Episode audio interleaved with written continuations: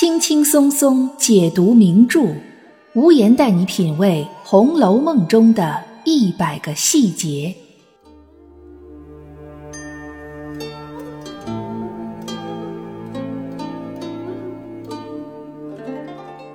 各位听友，大家好，欢迎收听《红楼梦》中的一百个细节的番外，我是暗夜无言。在上一期的番外当中呢，无言跟大家谈了，在无言心目当中，《红楼梦》里面十个非常小的小细节、小桥段，但是让人觉得呢很感动、很温馨、很动容。在上一期的番外当中，我们讲了其中的五个，那么如约而至，这一期的番外呢，我们来讲剩下的五个小桥段。好，今天呢，我们就闲话少说，直接进入正题。先说第六个，是在《红楼梦》正文的第四十七回。从它的回目标题上，我们就可以看出，啊，呆霸王调情遭苦打，冷郎君拒货走他乡。这一回讲的是薛蟠和柳湘莲他们两个人之间的一段公案。当然，这其中还有一个很重要的人物掺杂在里面，就是贾宝玉。那么这个小片段让无言觉得非常温馨的小片段。也恰恰就是发生在柳湘莲和贾宝玉之间。这个事情的原委大家都知道，贾府的一个老嬷嬷赖嬷嬷，她的儿子是赖大啊，也是贾府的一个主管之一。赖大给他的儿子捐了一个官，那么为了庆祝这件事情，就在赖大他们家的花园里面办了这么一个小小的宴会。在这个宴会上呢，请了几个现任的官长，还有几个世家子弟来作陪。这其中呢，就有柳湘莲。实际上，柳湘莲是属于什么呢？是属于世家子弟来的。可是被薛蟠误以为他是风月中人，就想与他结交。薛蟠不是有这个龙阳之好吗？柳湘莲呀，虽然跟赖尚荣交好，但是他看见薛蟠，他就觉得心里非常不爽。柳湘莲呢，就想要先走。走之前呢，赖尚荣就跟他说：“宝二爷嘱咐我了，他有话要跟你说。”走之前你要见他一见，这样呢，我也不负宝二爷的所托。鉴于赖尚荣这么说呢，这个柳湘莲走之前就让小厮去找宝玉，说我要走了，请宝二爷出来。然后呢，这个时候宝玉就出来了。宝玉他有什么事儿要找这个柳湘莲呢？他专门把柳湘莲拉到厅侧的一个小书房当中去坐下，就问他说：“这几日可到秦钟的坟上去了？”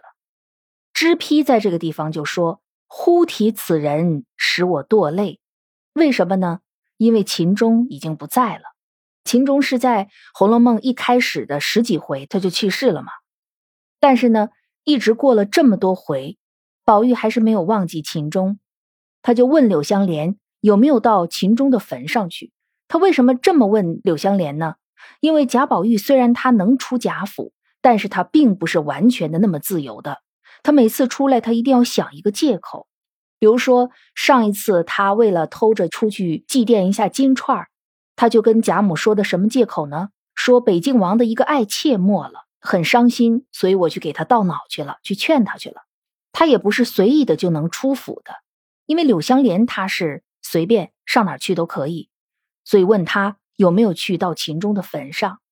那么柳湘莲是怎么回答的呢？说怎么不去？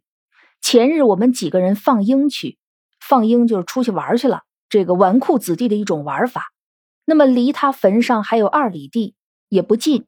但是呢，柳湘莲就想起今年夏天雨水多，恐怕呢秦钟的坟可能会被雨水冲坏，所以他就背着众人走去瞧了一瞧。果然呢，这个坟好像有一点被破坏了。那么他回家来就弄了几百钱，第三日一早出去雇了两个人收拾好了。柳湘莲说着，好像很简单的一件事，回家来就便弄了几百钱。但实际上，我们知道柳湘莲她家应该可以说是一穷二白，对吧？她的家道已经中落了，她到哪儿去弄这几百钱？她没有说。但是我们可以想象，不是一件容易的事儿，因为柳湘莲自己随后就跟宝玉说了：“你知道我一贫如洗，家里是没的积聚。”纵有几个钱来，随手就光的。柳湘莲家呢，既家道中落，没有钱了，而柳湘莲自己生性又比较潇洒，挥金如土，手里有几个钱呢，很快就会花掉。所以，像这样的一个家庭条件和这样一个秉性的人，他能够看到秦钟的坟有一点坏了，就回家弄了几百钱，雇人去收拾好。可见柳香莲和秦钟他们之间的情谊。无言在之前有一期的《红楼梦一百个细节》当中，呃，是在说柳香莲的那一集，还是说秦钟的那一集？我有点记不清了啊。但是其中的有一集我说过，说柳香莲和秦钟他们两个不知道是什么时候认识的，在书中根本就没有交代，只是突然有宝玉提出来说柳香莲有没有去秦钟的坟上，然后秦钟说怎么没去。从这一个细节，我们才知道秦钟和柳香莲也是有交往、有交情的。而且呢，柳香莲对秦钟很好。秦钟人都不在了，但是呢，柳香莲还是有情有义。自己生活那么贫困，还不忘了一个已经逝去的人。所以他这么一回答，宝玉就说：“哦，怪不得上个月我们大观园的池子里结了莲蓬，我摘了十个，叫明烟拿出去到坟上供他。”等明烟回来呢，我就问他秦钟的坟有没有被雨水冲坏呀？他说不但没冲，而且比上回又新了些。那么宝玉心里当时就知道了，哦，不过是这几个朋友新住了。那么这朋友是谁呢？其实就是柳香莲。这是一个体现朋友情谊的一个小细节。可是，在其中我们又有一点心酸在里面，就是秦钟这个人呐，虽然没有什么优点。无言本身对这个人物形象也没有什么好感，可以说他除了长得漂亮之外，他跟贾宝玉差远了，远远不如宝玉，不如柳香莲。秦钟这个人就是没有什么优点，但是呢，他身世也比较的可怜啊，因为他的这个姐姐秦可卿也去世了，他的父亲秦业那也去世了，可见呢，秦钟到最后也就只剩下这几个朋友了。这一个小细节。体现出了秦钟、宝玉、柳香莲他们三个人之间的友谊，或者是可能也有一点比友谊更特殊的感情，这个我们就存疑。也体现出柳香莲这个人的潇洒、豁达、重情重义。这是第六个小细节。那么第七个小细节呢？是在第五十七回。第五十七回有一个大家都比较感兴趣的故事情节。就是惠子娟情辞是盲玉，就在这一回当中，紫娟《红楼梦》当中最忠心耿耿的、跟主人关系最好的这么一个丫头，为了试一下贾宝玉的真心，她就编了一个谎话。对于林黛玉来说，这是一个善意的谎言；那么对于贾宝玉来说，就无异于一个晴天霹雳，把他一下子给吓傻了，对吧？当时就已经痴痴傻傻的了。我们知道，在前八十回当中，贾宝玉就只有两次是神情恍惚的，一次是因为赵姨娘和马道婆来掩阵他，那么还有一次就是紫娟说了一个善意的谎言，就给贾宝玉吓得三魂去了七魄。那么这一回的主要情节来龙去脉，大家都是很清楚的，暗夜无言在这就不多做赘述。我们说这一回当中的一个小细节。紫娟跟贾宝玉说完了这个善意的谎言之后，贾宝玉立刻呢就一头热汗，满脸紫胀，两个眼珠直直的起来，口角边津液流出，就是直流口水，自己都不知道。那么袭人呢，当时给他个枕头，他便睡下；扶他起来，他便坐着；倒了茶来，他便吃茶。就是这个人呢，已经像一个机器人一样，很机械了，完全呢没有了这个灵气，没有了魂魄了。这时候，这个大夫啊，王太医来了，就给宝玉诊治说，这个就是急痛迷心。那么，在给贾宝玉治病的这个过程当中，就把紫娟留在了宝玉的身边来伺候他。为什么呢？因为宝玉不放紫娟走，他担心紫娟走了之后，就跟林黛玉回苏州了啊，因为他在生病嘛，他在这个急痛迷心的这个状态当中，所以你也没有办法跟他讲道理。这样呢？随着紫娟的陪伴，宝玉的这个情况啊，就一天一天的好转起来。宝玉就问他说：“你为什么要这么跟我说？”那么紫娟说呢：“你别着急，这原本呢是因为我心里急，所以我特意来试你的。”然后这个宝玉呢就说：“你急什么呢？”紫娟非常的聪明，要么说慧紫娟，智慧的慧，她没有直觉说我这是担心林姑娘的终身大事。这个话题由一个丫头来说，一个未出阁的丫头来说是非常不合适的。所以聪慧如紫娟，她绝对不会这么说。她是从自己身上说的。她说：“你知道，我不是林姑娘带来的丫头，但是我们俩非常要好，比她自己带来的还好十倍。那么将来林姑娘要是回苏州去，我是跟去还是不跟去呢？我要是不跟去，那我就辜负了这个感情，我也舍不得林姑娘。我要是跟去呢，但是我就把我自己的家里人就给舍弃了。”所以我就在两难的状态当中，所以我就说了一个谎话来问你。宝玉一笑说：“啊，原来你愁的是这个，你就放心，以后活着咱们就一处活着，不活着咱们一处化灰化烟，怎么样？”哎，我们想宝玉的这个话，活着咱们一处活着，不活着咱们一处化灰化烟，这个话，假如是被袭人听到了。袭人会是什么反应？肯定又说：“你怎么又说这种混话？我之前都跟你说了，你要想让袭人我留在你的身边，你又三条你要改，其中有一条就是不要再说这些死啊活呀的这些混话，对吧？”袭人就不愿意听这些话，觉得这些话呢不切实际，而且不吉利。但是你看紫娟听了之后，她根本没有觉得宝玉这个话听起来是多么的荒诞。紫娟听了，她的反应是心下暗暗筹划。这个细节体现出什么？第一，紫娟心里有底儿了，她知道了宝玉对黛玉是什么样的感情。这一句话，她心里就吃了一颗定心丸。第二，紫娟呢，很理解宝玉，也很了解宝玉，对吧？他知道宝玉说这个话是什么意思，也没有觉得宝玉说这个话有多过分，或者是多么荒诞。多么无稽，多么不合常理！为什么呢？因为紫娟她跟在林黛玉的身边。如果说这个大观园里面有几个人了解宝玉，那么第一个了解宝玉的呢，就是黛玉。跟着黛玉，天天耳濡目染的紫娟，她不仅了解黛玉，她也了解宝玉。所以她听了宝玉这个话，他吃了一颗定心丸，没有任何的疑惑，也不觉得宝玉说的都是傻话。就像香菱。香菱就说宝玉嘛，说怪到别人都说你有点问题啊，你果然是有点问题，对吧？香菱就不理解宝玉，但是紫娟她很理解。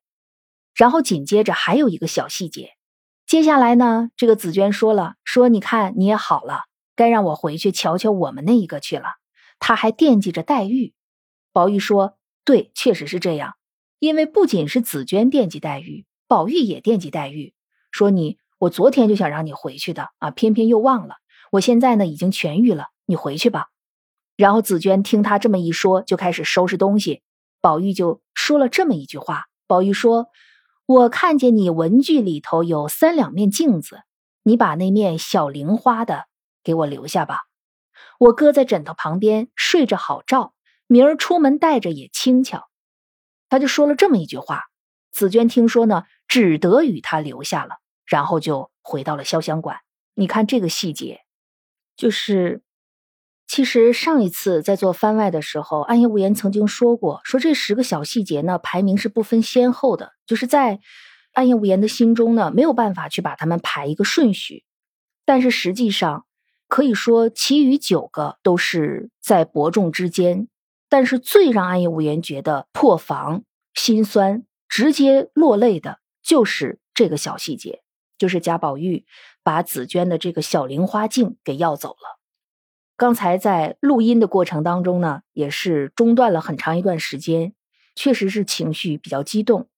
对于很多《红楼梦》的爱好者来说，贾宝玉和林黛玉他们两个人最后没有在一起，真的是一种莫大的遗憾。为什么呢？因为无论是宝玉也好，还是黛玉也好，他们两个人的用情之深，真的可以说是感天动地。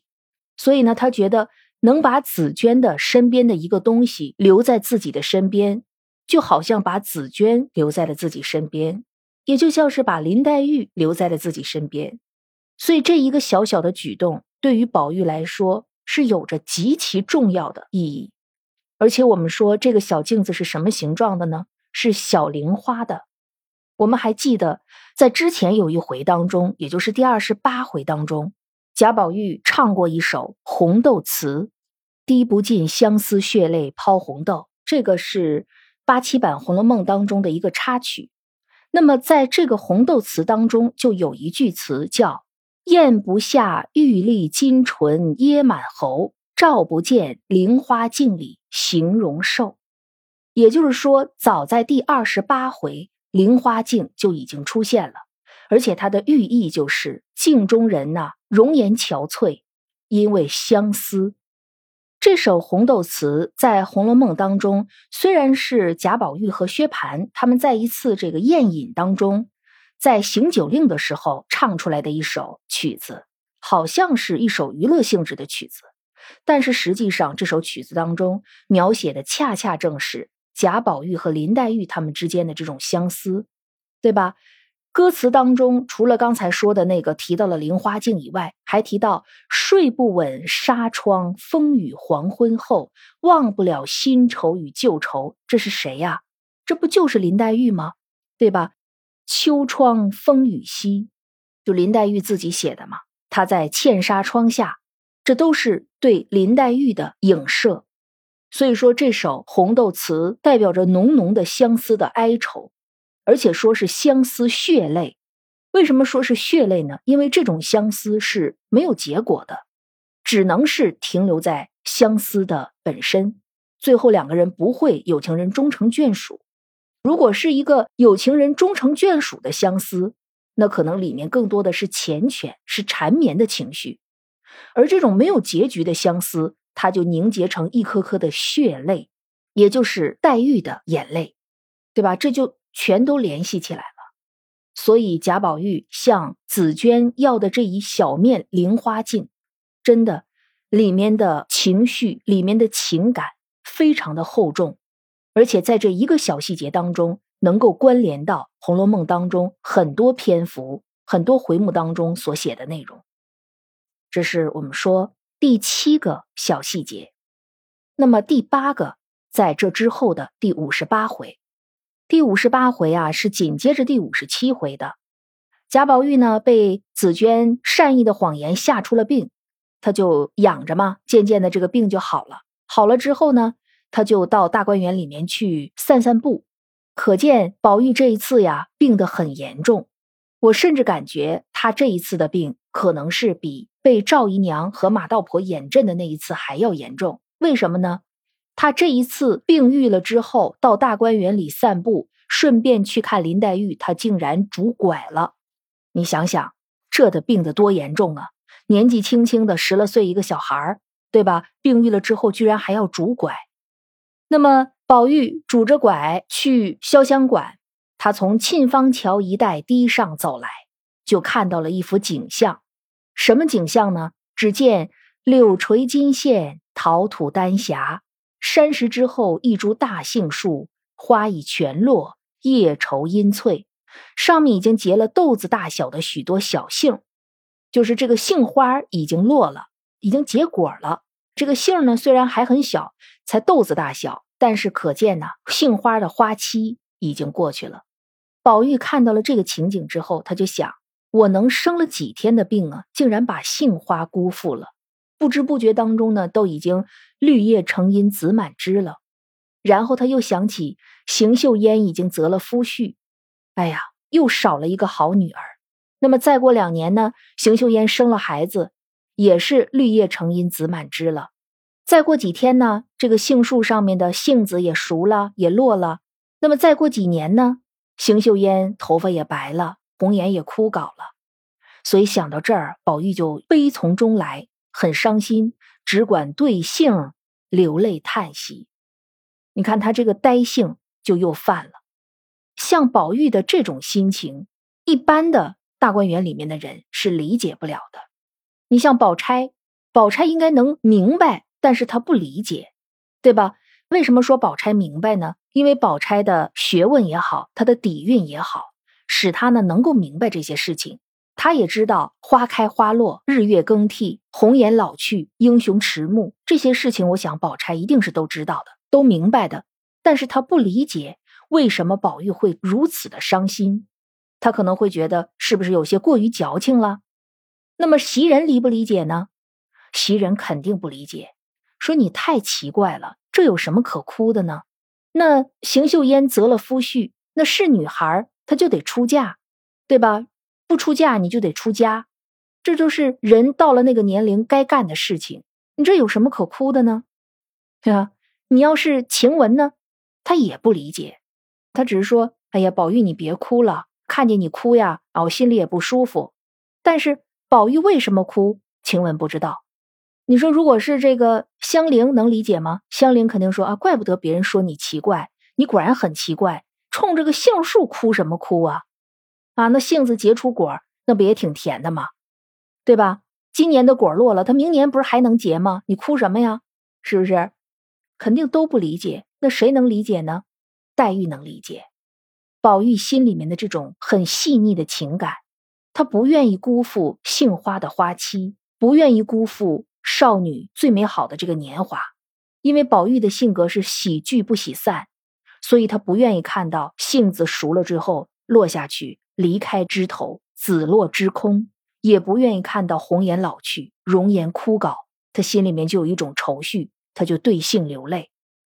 然后正在他流泪的时候呢，忽然有一个鸟，一个雀儿飞过来，落在枝上乱啼。结果这个鸟又引发了宝玉的想法。他说呀，这个鸟肯定是杏花的花期正盛的时候他来过，今天他又来，看见花没了，所以他才在枝头上叫。哼，这是宝玉呀，他呢把自己带入到雀儿的这个心态当中去了。他接着想说：“可恨呐，公冶长不在眼前，不能问问这个雀儿到底在提些什么啊？因为我们知道公冶长是传说当中说他能听懂鸟语，对吧？可惜啊，没有一个像公冶长这样的人在中间做翻译，给宝玉翻译翻译这个鸟语到底在啼哭一些什么。然后他最后又想说。”不知道明年这个杏树杏花再开的时候，这个雀儿还记不记得再飞到这里跟杏花相聚呢？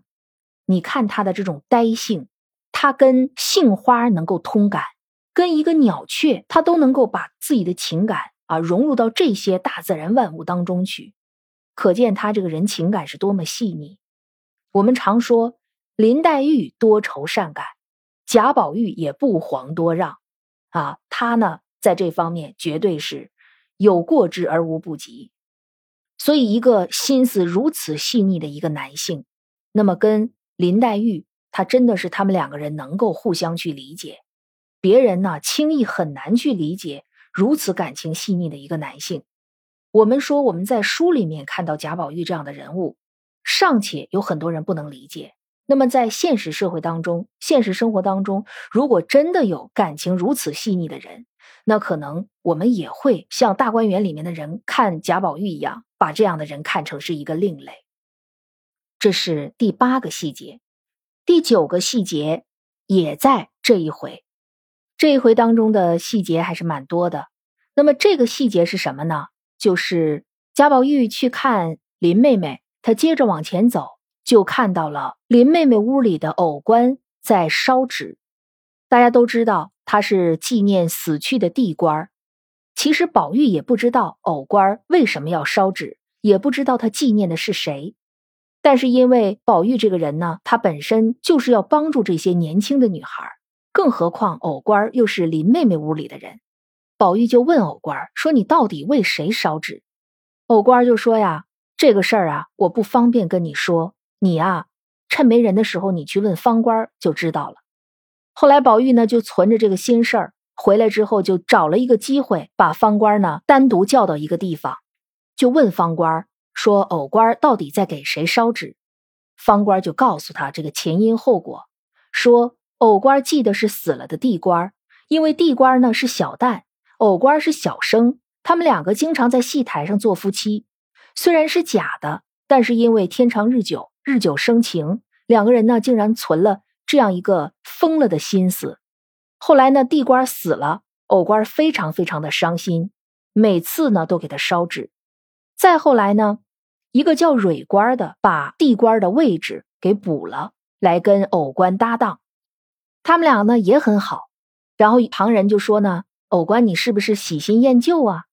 然后你看偶官是怎么回答的，这是我们要注意的小细节。他说：“这又有个大道理。”他这个理论非常有意思。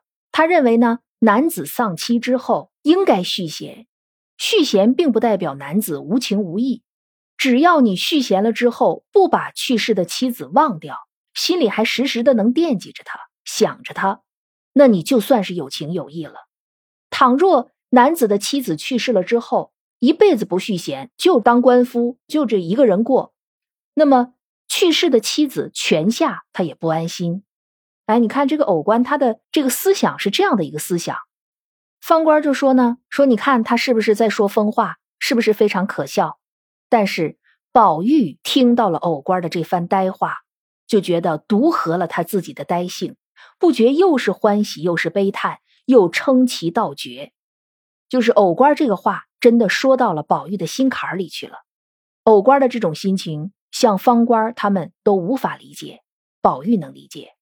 那么再多说一点，其实地官、偶官和蕊官他们三个人之间的关系啊，就有点像宝玉、黛玉和宝钗他们三个人之间的关系。曾经地官和偶官是一对儿，对吧？地官就像是林妹妹，偶官就像是宝玉。那么有一天。林妹妹泪尽而亡，她没有跟宝玉有情人终成眷属。然后呢，宝玉跟宝钗做了夫妻，空对着山中高士晶莹雪，终不忘世外仙姝寂寞林，对吧？《红楼梦》十二支曲里是这么说的。所以宝玉最后应该是像偶官一样，他跟宝钗结合了，但是他心里始终没有忘记林妹妹，就是这样一个映射关系。所以，宝玉其实，在大观园里，他也并不孤独，有理解他的人，也有跟他的想法一样的人。这个是我们从这个细节当中的一个小发现。那么，这十个小片段当中的最后一个，是在正文的第六十六回。第六十六回的回目叫“请小妹耻情归地府，冷二郎一冷入空门”，讲的是尤三姐和柳湘莲的故事。在这个回目当中，有一个小细节很耐人寻味。什么细节呢？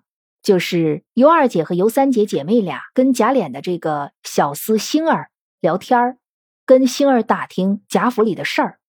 星儿呢就知无不言的就给他们讲。那既然是打听贾府里的事儿，肯定就要打听到宝玉这个人身上，对吧？因为他毕竟是贾府当中很引人注目的一个存在。尤三姐就问了。说你们家那宝玉除了上学，还做点什么呢？星儿就说：“哎，你可别问他，可别提他了。他呀，其实没怎么上过学。”星儿说：“我们家从祖宗直到二爷，谁不是寒窗十载？偏他不喜读书。这二爷是谁呢？星儿口里的二爷应该是贾琏啊。所以说，贾琏实际上也是正经读书人，寒窗十载，只有宝玉不爱读书。”然后呢，他就把宝玉呢一顿批评，说成天疯疯癫癫的，说的话人也不懂，干的事儿人也不知。外头看着模样不错，外轻内浊，空有一个好皮囊。宝玉这个性格呢，有时候见了我们喜欢时呢没上没下，没大没小，大家怎么开玩笑都行；不喜欢呢就甩手就走，也不理人，就把宝玉说的呀很不堪。哈，尤二姐听星儿这么一说呢。我们知道尤二姐这个人，其实她没有什么主见。她一听星儿这么说，她就认为宝玉就是这样的人。她就说：“我们看他倒好，原来这样，哎，真是可惜了一个好胎子。就说长得这个颜值这么好啊，可惜是个草包。”这是尤二姐的看法。然后我们看细节，尤三姐怎么说的呢？尤三姐说：“姐，你怎么信他胡说呢？咱们又不是没见过宝玉，对吧？跟宝玉接触过。”他是个什么样的人？难道咱们自己不会判断吗？对吧？为什么非要听别人的一面之词呢？然后尤三姐就帮着尤二姐回忆说：“姐姐，你还记不记得贾府做丧事的时候？他这个时候说的呢，应该是贾静的丧事。说咱们同在一处。那天呢，和尚们进来绕棺，就是丧礼当中的一个仪式，就是和尚围绕围着这个棺材呢要超度，咱们都在那里站着，然后宝玉呢就站在头里。”挡着人，那一般的人呢就说宝玉不懂礼貌，没有眼色，因为他站在前面，挡着人嘛？但是过后呢，宝玉就悄悄的告诉尤三姐说：“姐姐，你不知道，我并不是没眼色，也不是没有礼貌。我想啊，这些和尚们都是一些很粗鲁的男人，恐怕那些气味熏了姐姐们。”然后紧接着呢，宝玉吃茶，尤二姐也要吃茶。这旁边有个老婆子，不知轻重，就拿了宝玉用过的碗，就要去给尤二姐倒茶。宝玉就赶忙说：“哎，这是我吃脏了的杯子啊，你另洗了一个再拿来。”然后尤三姐就总结道：“说就从这两件事上，我冷眼旁观，原来他在女孩子们前不管怎样都过得去，只是不大合外人的事，所以他们不知道。他这个说他们指的是谁？就是星儿之流。”你看尤三姐，她很善于观察，而且呢，也让我们很意外的发现，原来《红楼梦》里面还有一个人是理解宝玉的，哎，就是尤三姐。他通过宝玉的这两个小细节的行为，他就发现宝玉呢对女孩很好，很体贴入微。因为我们知道尤三姐讨厌贾珍，讨厌贾蓉，就是讨厌他们那种把女人当成玩物的那种男人。但是他冷眼旁观，发现宝玉虽然对女孩好，但是宝玉跟贾珍、跟贾蓉绝对不是一路人。只不过呢，外人不知道他的这些行为的真正目的是什么，所以就对宝玉有一个不合理的评价。这是尤三姐她的一个论断。我们可以发现，虽然尤三姐她不是大观园里的人，但是她是宝玉的一个知己。然后紧接着尤二姐就说了，尤二姐就笑着说。依你说，你们两个已经是情投意合了，那我把你许配给他好不好呢？你看尤二姐这个思想境界就跟尤三姐差了一大截，对吧？人家尤三姐讲的是什么呢？讲的是对宝玉的种种行为的同时，作为一个人类对他的一个理解，对他的行为的一个认同。结果呢，到尤二姐呢，立刻就把他归结为男女之事了，说那你是不是看上他了呢？那我把你许配给他吧。然后这时候尤三姐因为有星儿在旁边，她就不便说话啊，所以只能低头嗑瓜子儿。实际上我们知道尤三姐是有心上人的，就是柳香莲。所以宝玉再好像尤三姐这样的人，他也绝对不会说：“哎呀，宝玉也不错，呃，柳香莲反正这么多年也跟他没联系上，那我就转头喜欢宝玉。”如果是这样，那就不是尤三姐了，对不对？尤三姐她的优点就是在这儿。就认准了一个人，我这辈子就是他了。你要是不要我，我就死，对吧？就是特别刚烈的这么一个人。所以尤二姐和尤三姐他们是有差距的。虽然暗夜无言在前面有一期节目当中对尤三姐这个人物形象做出了一些批判，但是实际上这个人物身上，我们不可否认，他绝对是有他的闪光点的。他除了以前为了求生存，跟贾珍啊、贾蓉也好。跟他们虚以委蛇之外，其实尤三姐她跟她的姐姐尤二姐是不太一样的。我们在整个《红楼梦》当中，如果要为贾宝玉这种奇怪的思想去找几个知音的话，我们会很意外的发现尤三姐原来是其中的一个。但是仔细想一想呢，这又不意外啊，因为尤三姐她的性格在那儿呢。那你如果说尤二姐这样的人，她理解宝玉，那就奇怪了。像她这样的人，应该是理解不了宝玉的，对吧？她甚至都不理解自己的妹妹，她都不知道尤三姐为什么替宝玉说话，她就以为尤三姐是看上宝玉了，其实不是。或许在尤二姐这样的女性心目当中，男性和女性之间，除了情投意合呢，就是不情投意合，对吧？好像就这两种可能。为他说点好话，那你是不是就是看上他了呢？但是对于尤三姐来说，其实并不是这样的。在她刚烈的性格之下，还有细腻的换位思考的一面，她能够理解宝玉那些奇怪的行为。好了，这就是暗夜无言在又一次阅读《红楼梦》的过程当中发现的十个非常非常小的小细节，有的是一个行为，有的是一句话，有的是一个思想。那么在这个当中，我们可以看到很多不同的东西，而且在阅读的时候会让我们觉得心里很温馨，呃，有的时候呢又会觉得很心酸，甚至是泪流满面。这个就是伟大的文学作品，他即使是在很细微的地方，也是花了心思的所以说，曹雪芹在悼红轩批阅十载，增删五次，这些工作都没有白做，留下的是字字珠玑，一字千钧。如果您非常喜欢我们的这个节目，想入群跟大家进行一个更多的交流，那么就请大家加“暗夜无言”的全拼零零幺，然后呢，我们可以留一个通关密码，可以留下你最喜欢的《红楼梦》当中的一个人物，这样作为好友验证的时候呢，我们的一个通过的密码。如果您喜欢本期的节目，可以给“暗夜无言”点一个赞，也可以在进度条上方有一个赏字，对“暗夜无言”进行打赏。如果您想进一步的享有更多的权益，可以成为暗夜无言西米团的一个成员。我们的入团的方式在暗夜无言个人主页上啊，大家都可以找到。加入西米团呢，现在也有一个优惠，加入了之后我们可以享有八项权益，其中包括付费节目免费听、专享节目提前听，一共是八项权益。最后在这儿呢，再给自己做一个小广告。近期暗夜无言有一个新的有声书的专辑，叫《红楼梦绣像珍藏本》，刚刚上线了。这是一个很特别的版本，是以乾隆抄本的《红楼梦》稿为底本，参教了程甲本、程乙本、乙卯本、庚辰本以及列宁格勒藏抄本，所以说一共是六个不同的版本的结合。这是一个很有特色的版本，所以非常推荐给各位红迷以及各位文学爱好者。希望能够得到大家的支持和喜欢，也欢迎大家提出各种宝贵的意见。好了，我们这一期的番外到这儿就结束了。